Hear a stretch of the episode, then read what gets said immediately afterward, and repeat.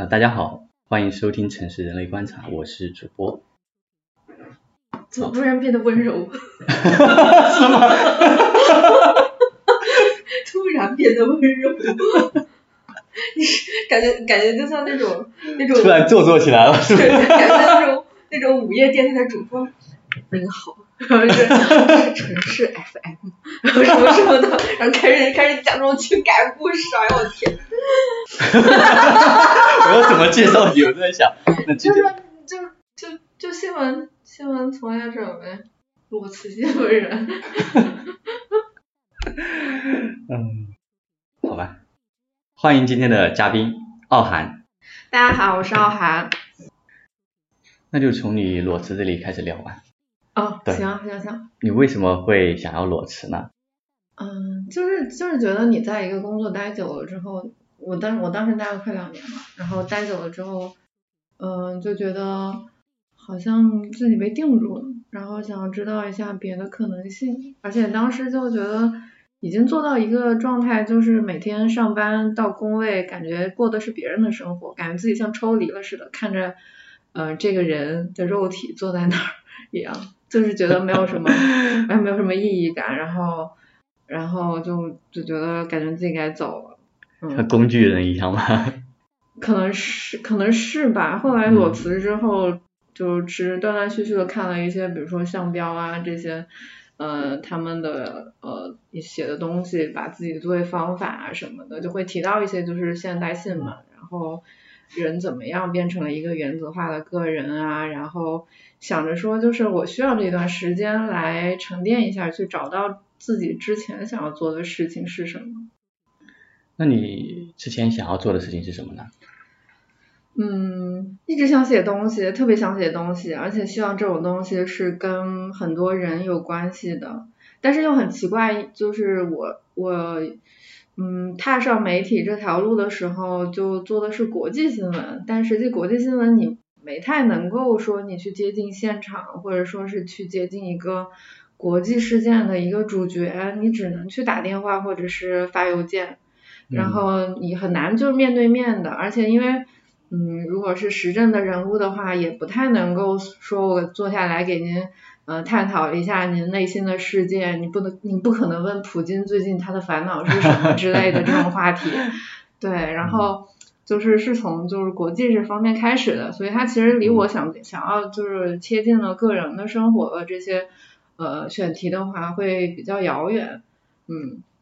其实我哦，我们第一次聊的时候就是你做的那个那个调查嘛，啊、那个调查是我都辞职了嘛，就是这是一个就感觉这是一个新闻人的习惯，因为我本身嗯特别喜欢小动物，对上海那，这个要跟大家先说一下，就是上海那个江门猫的事件那个事情嘛，我觉得因为嗯最近也有媒体报道吧，就是嗯上海就前一阵子上海有个、嗯呃宠物主人，他发现自己的猫黄点点咪，对，嗯，黄点点，黄点点嗯的主人发现黄点点被就是运到了那个江门，因为它是身上有个 GPS 嘛，然后就嗯主人就追着黄点点的 GPS 到了江门，然后同时间有很多的志愿者，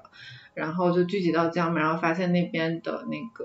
呃野味还是什么深情市场。里面有卖大批的猫咪，然后就好几百只。然后我是在这个事件就当天晚上，黄点点的主人就是开着车去追他们的时候，那个晚上在豆瓣上关注到了这个消息，然后我就开始搜，嗯然后发现了这些的视频，然后真的非常气愤，然后我就开始给那种。呃，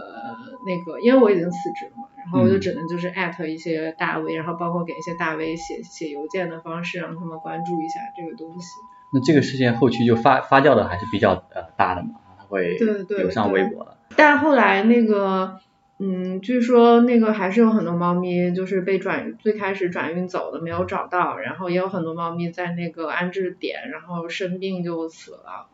然后就还挺多，还有我还看到那个有志愿者当场给那些人下跪的，就是我觉得挺哦气愤的吧，就是你看着猫咪在那边，然后你却救不了。然后包括那个很多新闻报道出来之后，有人还会在评论区说什么，呃，猪肉都可以吃，为什么猫肉就不可以吃呀？这就是我们的那个饮食文化之类的，这种挺不能不能理解的。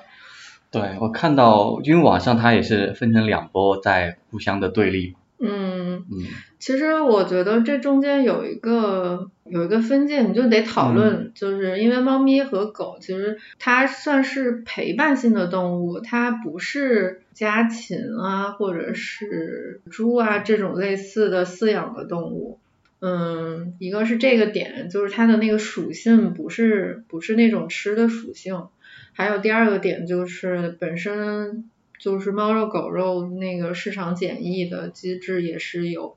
好像是没有吧？这个我没有查证。他没有，因为这个首先它本身它是违法的地方，它没有检疫就上市了。对，对，这是一个。另外就是说它怎么从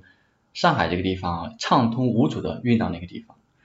因为他自己说的是，他们觉得这些都是野生的猫咪，那就相当于呃抓了别人没有无主的动物嘛，相当于是这样的。然后他觉得自己就这样不不犯法，但其实有的猫咪就有项圈的，脖子上有项圈的，其实是有主的。一个是这个，还有一个就是我看了一下那个广州那边市场的规定，它规定的是。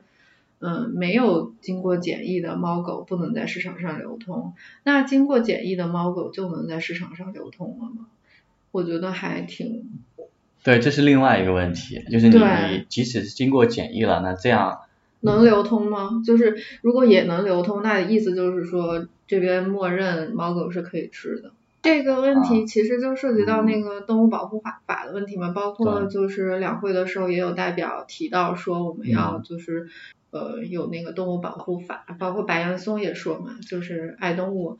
嗯，其实也算是爱人类自己，嗯。对，因为它这个事情复杂就在这里，它其实呃，关于猫狗还有很多其他的一些，包括对立的事件，然后之前有些对流浪猫的救助的问题，会引起很多的冲突。但这件事情的话，因为它不只是流浪猫，它是很多家猫，而且是偷过来的。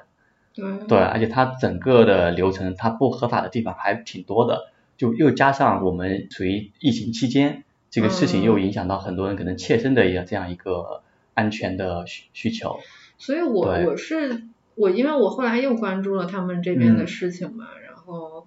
然后他们说什么在市场上经过了调查之后，没有发现有违法售卖猫狗的情况，然后我对这个调查还挺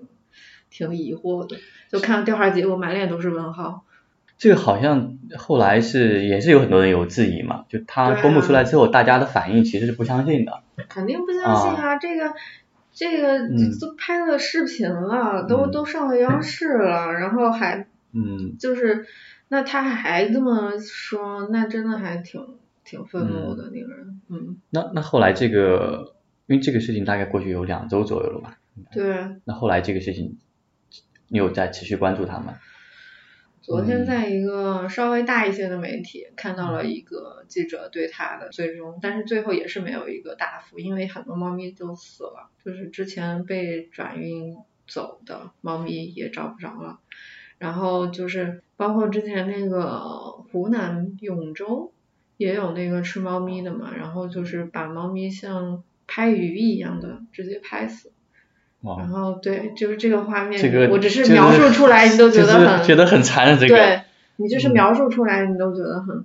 然后我就在大众点评上把我自己定位到那个江门，然后我就搜猫肉，我还真的搜出了几家店。然后我就看到那个店里就就是有人发那个他们猫肉的图片煮好了的。然后下面就还有就这事儿发生了之后，就有网友在那些店家的页面上评论，就是说你你吃猫肉你不这个真的可以吗？但你知道店主还回了，你知道吗？反正就之类的不违法之类的什么的，嗯，真的就就很奇幻了。就是其实它不管是不不只是一个法律嘛，它还有一些伦理，还有大家怎么看这个问题。但我感觉，包括国外很多人也会会就是质疑说啊，觉得你。中国人都都吃猫，都吃狗。然后我之前还在那个推特上跟一个外国的网友怼过，然后，但我确实就是，就是经过这几件事情之后才知道，原来还是挺多地方吃狗吃猫肉的。对。嗯。现在所所以就是社交媒体，我也会觉得说，嗯，有点在加剧这种就是刻板的或者是单一的一些对人的认知，因为你很容易在网上就网上不实名嘛，你在微博上你可能想骂一个人，然后你立马就骂了，你不负任何责任。嗯，我有时候会抵触一些，就是可能一个记者的工作会让我做的事情。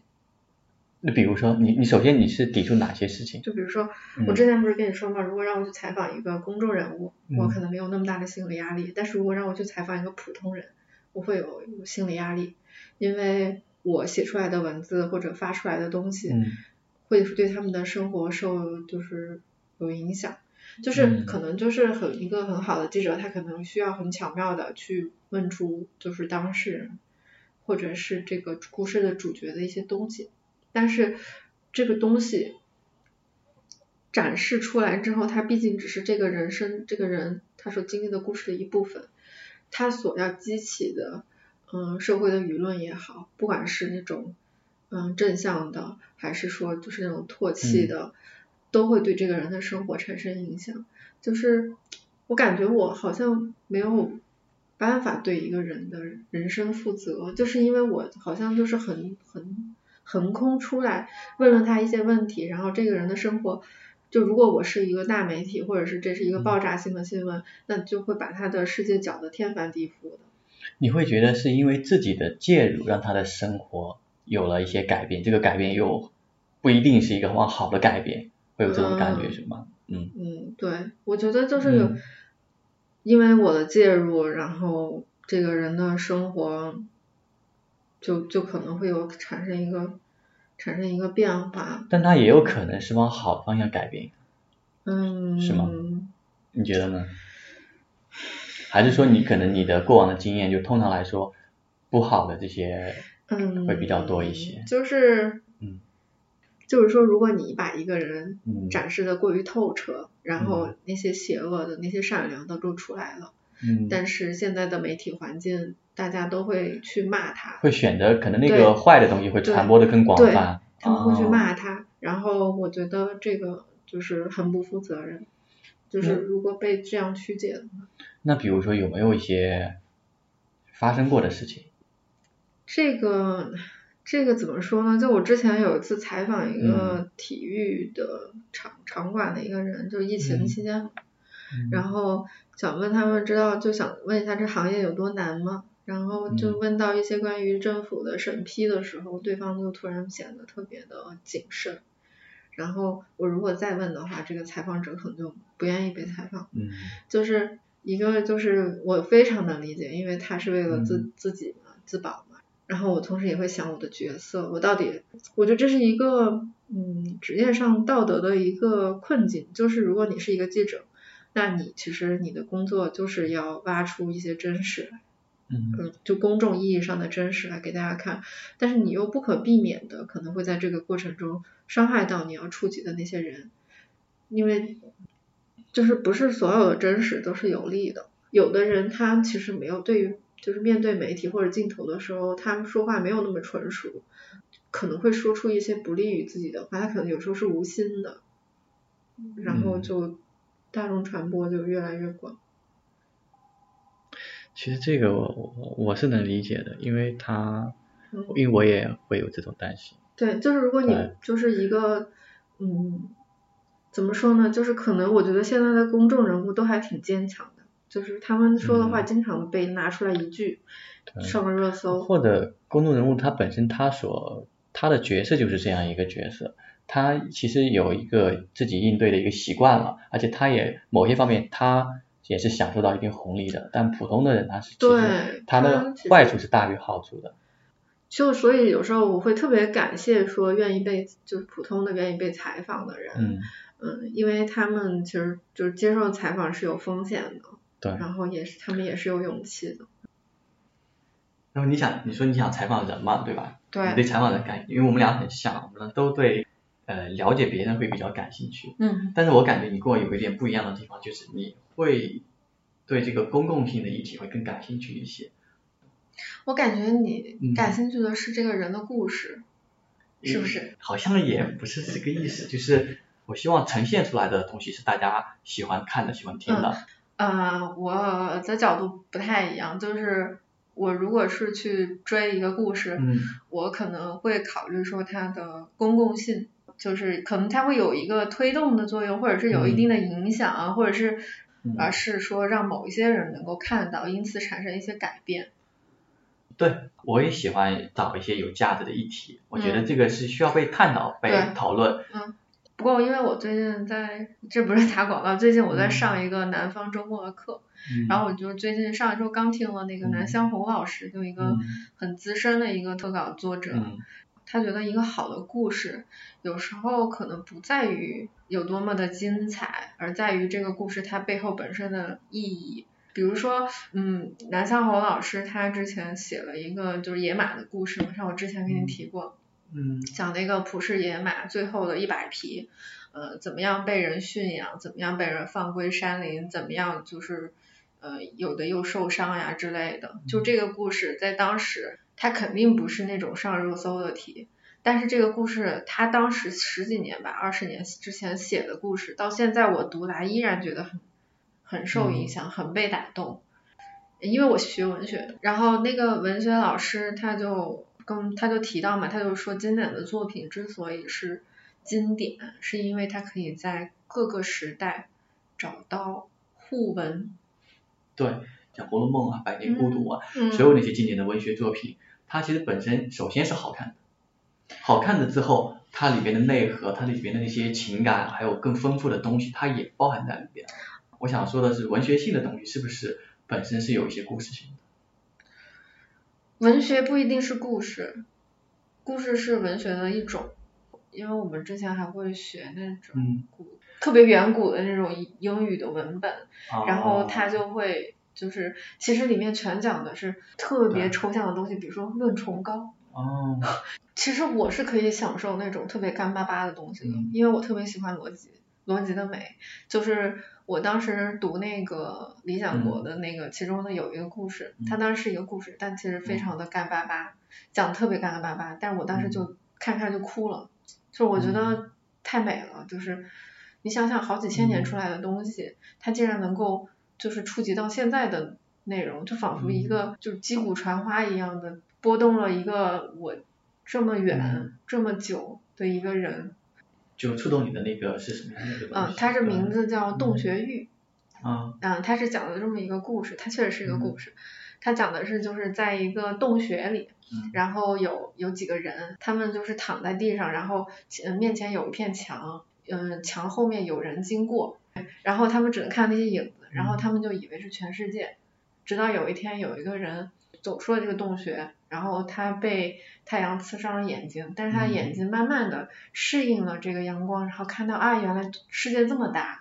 然后于是他就跑回去跟那些人说，哎，你们跟你们说外面的世界可大了，嗯，嗯，最后就是这些人把他杀了，大家不相信他，对，他大家觉得，对，大家觉得他是疯子，嗯，然后这就是看这个我就是哭了，因为我觉得就是一个非常简单的一个故事，讲嗯。清楚了现在正在发生的千千万万的事情，你讲着讲着我就想起来了，那个那个故事因为很经典嘛，对。那个故事真的太好了，嗯。就是真的就觉得干瘪，特别干瘪，但我觉得这个我故觉得事也挺精彩的，就它它嗯是。它不是说简单就是呃嗯干瘪的嗯，它嗯。其实是很丰富的一个故事对。对对，我但我是觉得说，就是有的时候我有的时候就是那种特别嗯简单的，就是那种哲学上的、逻辑上的嗯那种东西，我也会特别享受，我会特别嗯喜欢，我觉得特别有魅力。包括那种就是叔本华呀什么的，当然都是片段式的，什么克伦凯郭尔呀，然后康德呀这些人，嗯他们就是所有的论述都非常抽象，但是会给人就是一种启发，一种感动。我会觉得知识上的东西会带给我感动。其其实我我有的时候挺羡慕这些很简单的人，嗯，不知道你有没有这种感觉？我觉得我挺简单的，很多人会觉得我没有什么，没经历过什么波折。但是你你这种简单跟我说的不是一种简单，就是嗯你你你不止于简单，嗯，好，谢谢。对，你不止于简单，你会有什么？对你你不止于简单，因为你会想去探索那些复杂的东西嘛，嗯，去，去去研究去分析它。嗯对，但是真正我说的那种简单，是他人简单，想要也简单。对他没有，他甚至没有那种冲动。就像我之前一个同事，他就是跟他的狗在一起，那每个周末带着他的狗狗和他的一些喜欢狗狗的一些朋友，找一个草地，然后吃点东西呀，然后带着狗狗跑来跑去呀，就很简单，他就非常的满足，很幸福，我就超羡慕这种人，而且他也不会去说，他不会被一些复杂的命题所困扰。他不会像我一样，哎呀，看这个事儿也纠结，那个事儿也要想琢磨一下，这种状态我是非常羡慕的。我觉得这是那个哲学命题，你是要做那个快乐的猪，还是那个痛苦的苏格拉底是吗？是，嗯。对，这个。就是这个命题，然后我我其实我发现上海有好多这样的人。嗯，对，他就是他就觉得你生活生活好就好了呀，然后你工作的话钱差不多得了呀，或者钱多一点就是，那我选工作我就选钱多的，然后生活好的，然后我觉得这样就 OK 了，特别好。而且上海上海又是一个特别讲究生活情调的地方，对，腔调特别适合在乎那个腔调，就是那种 style 那种，对。这个就是我我觉得北京跟上海的一个区别，在北京你可以发现好多每天一心想做自己事情的人，根本不在乎腔调。哎，你知道我当时离开北京有一个原因，就是我觉得好像北京没有太有生活，因为我平时喜欢喝喝咖啡啊，有时候坐在那种便利店呀，然后吃吃东西啊。其实我觉得我对生活要求挺简单的，就是这些。但是好像北京没有这个便利嘛，然后嗯所以我就走了。对，就是我就是因为我想要生活，所以我来到上海。但我来上海发现我可以生活了之后呢，我又好像没太做到我想做的事情，这是一个终极难题。我想要当一个内容创作者，但是我现在需要资源跟经验。对，因为你说的这个非常关键，上海可能有很多独立的创作者，他可能是一个独立艺术家或者独立策展人呀，但它。还没有形成一个广泛的一个对聚合的一个组织，或者是一个有一个机制让大家联动起来。对对。然后这样的话就会导致它整个的生命力就没有那么旺盛。你像北京，就是它有一些什么影视园啊什么的，它其实有政策扶持的。嗯。所以就这个很实际嘛，就是吸引了一些人过去了。媒体。可能就是它这个事情的原因是跟本身的城市设计和城市规划有一定的关联。对对对，但其实 上海其实它。怎么说呢？其实我觉得它是一个很有生活气息的地方。看起来好像挺热闹的，但好像是缺少点什么东西。对，它还都还是很商业的东西。对对，它其实是很商业。因为你会发现上海有各种的网红店、网红展呀。嗯。它这种非常多。对。嗯，但是你你从某一方面看，这又非常的趋同。嗯。就像那个那个谁徐志远说的，这是假的新鲜。啊，他怎么说呢？他那个语境是什么？他就说那个好像他跟薇娅对话那一期嘛，薇娅就是说啊那么多好好东西啊，为你不感兴趣嘛？嗯。这些那么多新鲜的东西，他不是卖卖了很多新鲜的东西嘛？嗯。然后徐志远就说对我来说它不是新鲜的，它是假的新鲜。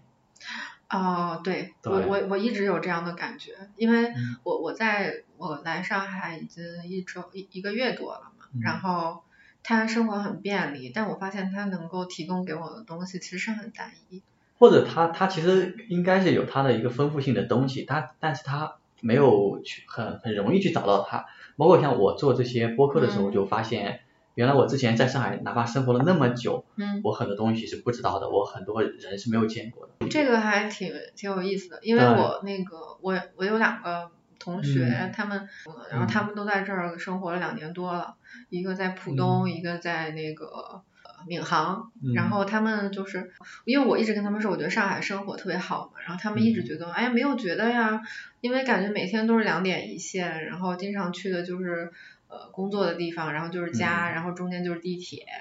然后就是连家的周围都不太熟悉，只熟悉自己的家，这就是那个像不要说的嘛，就是没有附近，对，没有附近的消失，对，嗯，或或者说我刚才想说的是，其实啊，它还是有丰富性的，只是它。它很多都是藏在角落里的，就比方说我上次去那个展览嘛，嗯，它隐藏在一个小区里面，然后这个小区里边又是一个地下的一个空间，很多人不知道，哪怕就像我发的朋友圈里，很多人觉得，哎，这个挺好的，为什么我平时都不知道有这件事儿？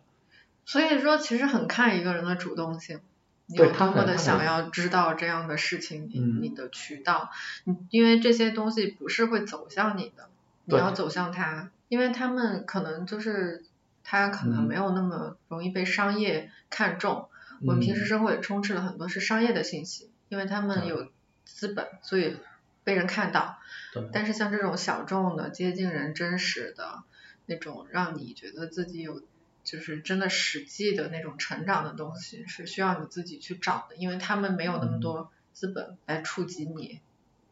对。而且你刚刚才讲那个向标说那个附近的消失嘛，嗯，刚好我我看到的这个场景就是一个就是一个附近，因为它很有意思的点在哪里？有一些是文艺青年大老远跑过去，我看到还有北京跑过去的，跑过去的人，但是但是同时他因为是在社区里边，有些就老头老太太带着孙子来了，对大大爷大妈，还有那些可能就是妈妈带着孩子，几个小孩在里面跑来跑去，这个场景就就好像他们平时是完全不搭嘎的两拨人，但是。都聚合在这个场景里边了，有了一个互动的过程，很有意思。嗯，我觉得挺好玩。而且他那个议题，像他那个有一个公共公公共议题室，他提出了一些问题，一个留守儿童他说我我跟我奶奶相处，但我我不喜欢跟她相处，我怎么办？我其实成绩很差，但是我觉得爸爸妈妈为我很辛苦在外面打工，但我又不想学习，我该怎么办？这是非常真实、非常具体的问题。然后你去到那个空间里边，你可以写一个便签，把你对他的问题的答案写上去。然后再一个进来的人又看到你写的答案，他会有他的一个思考，这样就会有一个很好的互动。对，感觉就是通过文字把人联系在了一起。而且特别有意思的是，他有些话题其实是就在这个小区里边的人所面到面临的。就比方说，他有一个单亲妈妈，他会写到：那我应不应该为了孩子去找一个伴侣？我可能自己的爱情没有那么重要，但我为了孩子要不要找一个？嗯，哇，好真实啊！对，这个就看到这个我就就是很感动的感觉。然后那一个小区里的人，他可能就是有一个单亲妈妈在这里，他进来之后看到这个，原来原来我的问题也是你的问题，这种互动性，这种附近的构建会让我觉得很有。对，所以我一直会，我我这一次来之后，我因为我住市中心嘛，然后我会住在有烟火气的地方，因为可能它会贵一点，但是它给你的体验完全不同。嗯。因为其实像老城区的话，就是在未拆迁之前就住了很多的老上海人、本地人，嗯，也包括那种外地来打工的，在这边做小买卖的人，就是他跟高楼大厦里的工位完全不一样，它是。非常有就是社区感的，可能九十点钟，然后就看着那些大爷大妈就站那儿就是聊天儿，然后有的是打牌，然后有的是那种他就穿着睡衣走来走去，你也不知道他干啥，有的遛狗，然后然后就有的就就反正有就就坐那儿，然后早上的时候。其实北京应该也挺有这种。北这种比较生活化的地方，北京的话得在胡同里了，那就二环以里的胡同里了。哦。但是你平时你不太，就如果你上班公司不在胡同的话，你可能不会穿穿越胡同，所以你还是就会走大马路。大马路的话就比较类似了。那可能跟它的这个城市的规划有关系。内内城的老北京人都是在里边的。对对。北京的那种是内城的话，经常是那种小店，特别小的，藏在胡同里的。然后完了之后，就是它那些 CBD 非常聚集，什么三里屯啊、国贸啊什么的，就就很聚集，什么西单啊什么的。上海很多这种商圈，但上海的话，它因为它的老小区也很多，上海叫弄堂。弄堂。对，弄堂里的其实现在也在拆，很多都拆掉。对呀，很多在拆，我觉得好可惜啊，真的。它它就是那种已经被拆掉了。因为我会觉得说，像我们之前聊到的，就是如果就是。一方面是那种外来的人，就是有一些小商小贩儿在里面，他们，哎，对这种聚合，他们走了，他们就你要拆了，他们也就是没法在那儿再找一个地儿，就没了，就走了，可能很多人就直接彻底离开上海了。对，我突然想起有有一个就是，可能你应该不知道，包括很多可能上海的都不知道，永康路，你知道之前那个是什么样的一个状况吗？永康路它是就是自然长出来的一个外国人的社区。它那条路全部是外国人开的一些小的西餐店或者小的清酒吧，然后每到晚上之后，那一条街全都是站在大马路上聊天的老外，就会你会进去就以为误入了一个欧洲的一个街道一样，而且他那个聊天，他们因为外面的很窄嘛，没有那个坐的地方，大家都是站在一起。挤在一起，站在一起聊天，然后声音就很吵，就特别的烟火气吗？对，它就是特别一个特殊的场景，就是在一个异国他乡，有一个有这么一个，就好像在国外有个唐人街，在这边有个欧洲街一样的感觉。对。而且这个有意思的是，因为它那个它那一层是商铺，二层都是老上海人的居住的地方。嗯然后之前他们因为有打扰到休息的老、嗯老阿姨们嘛，他们会每天晚上十二点钟到点啊就会往下面泼水，一盆一盆水往下面泼，然后就抗议他们吵太吵了吧。嗯之后形成了一个不成文的规定，大概到了到了十二点左右，所有的商家就关门，关门了。对该把凳子收进去，门给关上。这是一个其实挺好的。对，它是一个自然就是外来的文化和这个当地的融合的一个过程，然后大家找到了一种比较契合的相处的方式。嗯。然后这个就是也是在也是在近两年也拆掉了，就它变得变成了一些网红店面，这个是蛮可惜的，我觉得。啊嗯，我觉得自然形成的东西它很可爱，它比那种规划出来的，就是那种它显示出了一种就是人的流动，人的创造性。我觉得就有点可惜吧，但只能嗯。说，但是规划它有另外一个好处，就是它让城市的功能更加的完善，对，对它让它更加完善，因为你规划嘛，就会各种各方面考虑到。对，而且这嗯就说到你就是在伦敦那边嘛，因为伦敦它就是一个自然生长出来的一个城市，啊，我伦敦的街道可乱了。对你，在伦敦就是骑自行车的话，你可得嗯提着你的小命骑。英国它本身是经历了好几个那种就是入侵的嘛，对，就是我知道它游牧民族反复的侵扰之后，然后还有法国对，什么的，然后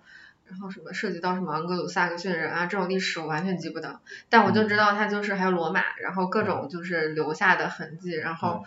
嗯。就是就是你你可能会觉得乱，但很有趣。就你嗯可能就是走到一个小路，这边有那种小巷道，嗯。然后你走进去之后，发现又是一个大的院子，然后里面有各种哦。商家，就是很就是很又是一个新的天地的感对，就是很有意思，就是包括它那两个大公园，就嗯咣的一下就放在了市中心。你在那边待了多久？我待了半年，哦，然后我那半年期间我都住的是青旅。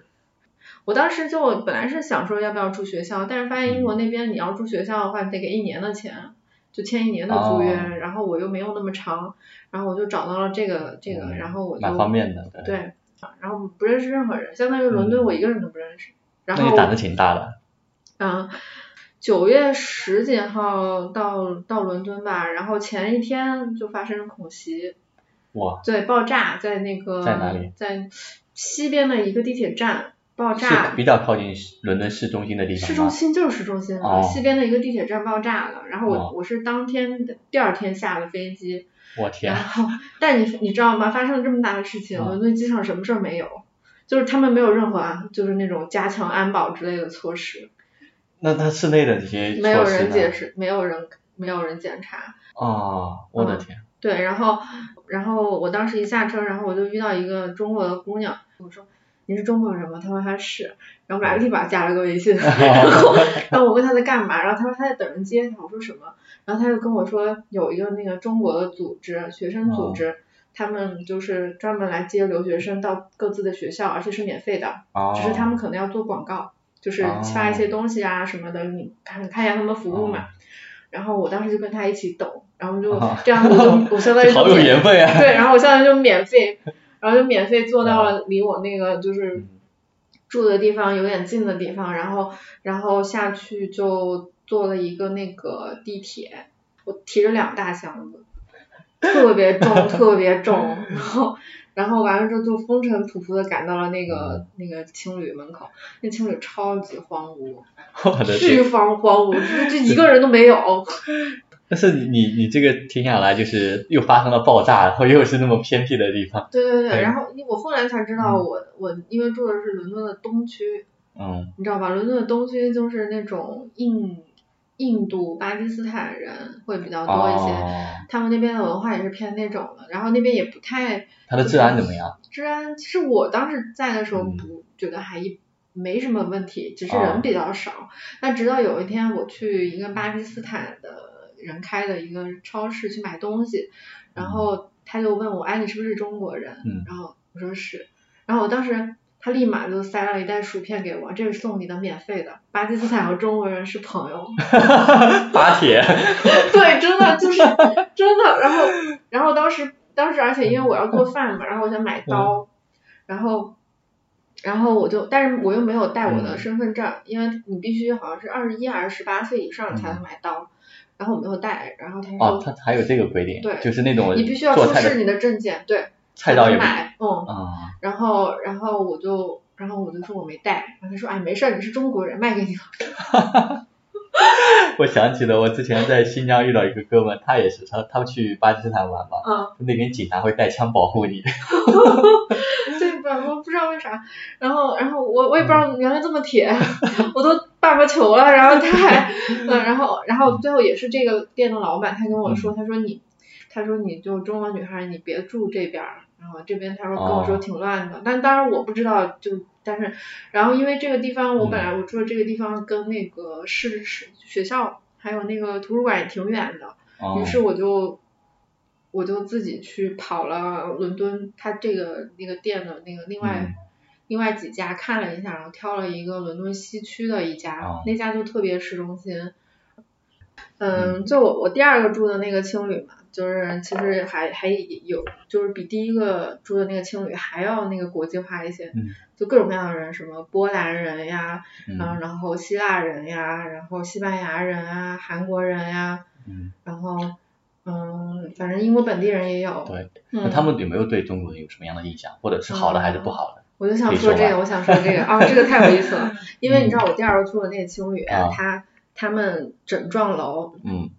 你知道几百个住户，只有两个中国人，我啊和另外一个男生，因为我特别喜欢说话，然后他就是 看出来了，对，然后他就是他就没有那么健谈嘛，然后、然后就是很多人喜欢跟我聊天儿，因为只有我一个中国中国人喜欢那么喜欢说话，然后都是不同的，会问我很多关于中国的问题，就是我发现他们就是一点都不了解中国，就是比如说呢，嗯。问你什么问题啊？嗯最最基础的一个问题嗯就是中国。中国有什么高楼之类的这种问题，就像我们可能特别的，我当时就想着，你不是有互联网吗？然后你你怎么回事儿？就听到这个问题，我就突然想到当当，然这个不是所有，只是其中一个让我大跌眼镜的问题。但是我发现还有的人有对这个就是整个国际局势非常的了解的一些人，对其实对中国的那个看法。嗯，会比所谓的媒体上的描描述的要好，因为他们，嗯。我举个例子吧，就是我认识一个，当时有一个那种投资分析师，对，然后他是属于那种就是 freelance 嘛，自由职业，嗯。然后跟不同就服务于全球的那种机构的，嗯。然后他就跟我说，他觉得中国非常有希望，然后、哦对，因为他你想他已经在这个经济的领域了，就是他都快五，他五十多了，快哦六十了那种特别有经验的一个人，嗯他经常跟另外一个物理学家在那儿聊国际局势。然后，然后我我偶尔，我觉得我我偶尔可能就在旁边听一听他们说，嗯然后为他们的理论补充一些例子。他们的了解不是限于媒体了，因为是本本行业的人嘛，然后就会有一些很深刻的一些。对他要他要涉及到很多方面的一些信息，他才能做好工作。对，因为他们就反正那个投资分析师后来还找我喝咖啡来着，哦因为他想了解中国，他说他想在嗯中国找工作，因为他觉得中国是未来最有希望的经济体。嗯，对，然后我当时其实听第一次听到的时候，觉得嗯诶，原来还有人是这么看的，然后觉得还挺有意思的。嗯，对，其实他们 就其可能也跟国内啊很多人的认识事情的那个差异还蛮大的嘛，就有的可能可能了解的很浅显，有很多误解，那有的其实还是了解的会更全面一些。嗯，对、嗯对，因为嗯，就是其实很多时候大家会觉得说国外可能对中国有偏见，但其实他们对中国，我了我理我的感受是他们有更多的好奇多于偏见，因为不了解。嗯，然后媒体的描述其实只能代表很小一部分的人的观点，然后嗯，反正我跟他们接触就是每个人都特别好，挺 nice 的，然后嗯，然后我当时住在里面的时候遇到了一个印度的老阿姨，大冬天的时候，你像伦敦冬天可能就嗯最低温度也会在零下，零下就几度吧。然后也会下雪之类的，但那个那个阿姨大冬天的时候，她里面穿一个那种玫红色的有点破的那种短袖，外面穿一个那种外套，而且肯定是不加棉的，就那种哦单层外套，嗯，然后很单薄的一对，然后嗯。穿一个人字拖，然后头发嗯。长长的，就是就快到腰，但是经常就是那种油油的。然后这个阿姨就也也胖胖的，然后走路慢慢的，然后她经常就站在那个青旅门口，然后那老阿姨就经常就是在那个就是嗯那个平台上面，然后她就嗯展开那个纸，然后把那个烟草倒进去，因为你滤嘴还得自己放呢，然后再卷好，然后开始抽，然后他每次抽他都会卷的特别细。然后，因为我那个时候其实就是我是那种社交型抽烟，就是我不会主动抽烟，一般都是社交型。要跟人聊天。对，然后我可能我们第一次就是因为他在抽烟嘛，然后我说可不可以借我根烟，然后他给我卷了一支现卷，然后然后就抽烟，然后边聊天。我后来才知道他为什么卷的那么细。为什么？就因为他没有钱。哦。他每次，但是他又是个老烟鬼。然后是卷的细，他会抽的时间会长一点吗？呃，卷的细就用的少了，你每一根抽完会省一点。对对对，就会省一点。那个老阿姨就她特别就是她特别有智慧，我觉得就每次我有什么问题，我会去后来就聊天，我就会找她。比如说我感情有问题啦，就我当时不是跟那英国人交往嘛，然后我就会跟他说，我感觉他好像就是。不忠诚啊，或者是我觉得他老是有那种小诡计啊什么的，但但那个老阿姨嘛，跟她聊天就每次聊完会觉得很舒服，就是她会从善意的角度去解读一个人。你知道她跟我说什么吗？她说你应该去相信一个人，直到他证明他不可相信。嗯，真的，他是好有智慧这句话。对，然后他这是本场京剧出现了。但是他太善良了，他真的很善良。然后包括有一次就是。我我路过那个门廊嘛，有时候会有那种就年轻人嘛，就跟我吹口哨啊什么的，就是是一种小混混。有一次我就因为我当时那时候可能心胸大，然后我也不知道，然后然后他们就给我那个问我要不要吃那个马卡龙，然后我就看哎马卡龙。也觉得也行啊，然后我就吃了。其实是那个。不是不是不是，因为那挺贵的，也不能随便给吧。好好吧。然后不是，他其实就给我买卡了，但后来那个老阿姨她因为站在他们旁边嘛，然后她就说，后来跟我说，她说你不要跟这些人走得太近，我一点也不喜欢他们。然后我就问她为什么，她说因为有时候很多就是那种漂亮女生走过之后，他们会去讨论她的长相，她觉得这样很不好。然后就反正就是后来就遇到。开心的事情经常找那老阿姨聊嘛，然后就了解到她其实她当时十年之前离开了印度来了那个伦敦，而且她当时好像还在英国的一个一家大学上过学，但是她说她就还会跟她就是印度的妈妈就是发发邮件或者打电话什么的，然后她那电话都是那种就就是板砖机，哦，很老式的那种，智智能的。嗯，然后他他，但是他就不太愿意去跟我透露他家里是什么样的，所以我有时候一度怀疑他是不是就是不合法的，黑过去的那种，就是他可能以前合法，但突然有一天那个签证过期不合法之类的，因为有一次就是他好像就是滑倒了嘛，然后伤到了那个腿，但是因为如果你是在英国永居的话，你你去那个。英国的医疗机构，你去看病是不要钱的嘛？但他一直没去，我也不知道是挂不上号，还是说他真的他没有社保之类的。然后，然后我记得快离开的时候，他他把我叫到他的房间，然后他给我就是吃了一个就是他们就是他的一个印度朋友给他做的一个米饭之类的，就是那种薄薄的一层，然后一个米饭我。看我我看着觉得有点恶心，然后然后我试了一下，然后他从我的表情中看出来我不想吃，然后 但我当时快走了，当时就快离开伦敦了，然后就跟他待了一会儿，然后跟他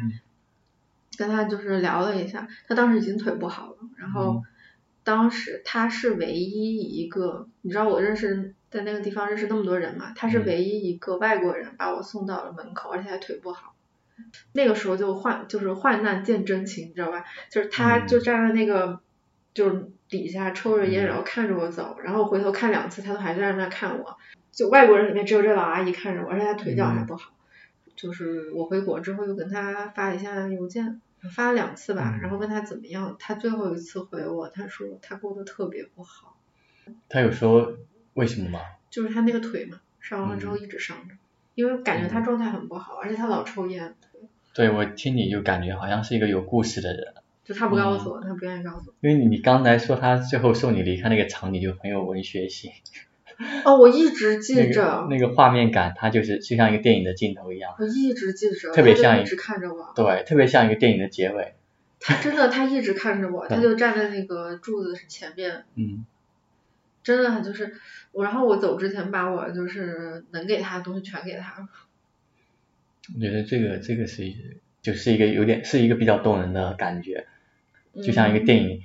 跌宕起伏完了，最后一个长镜头，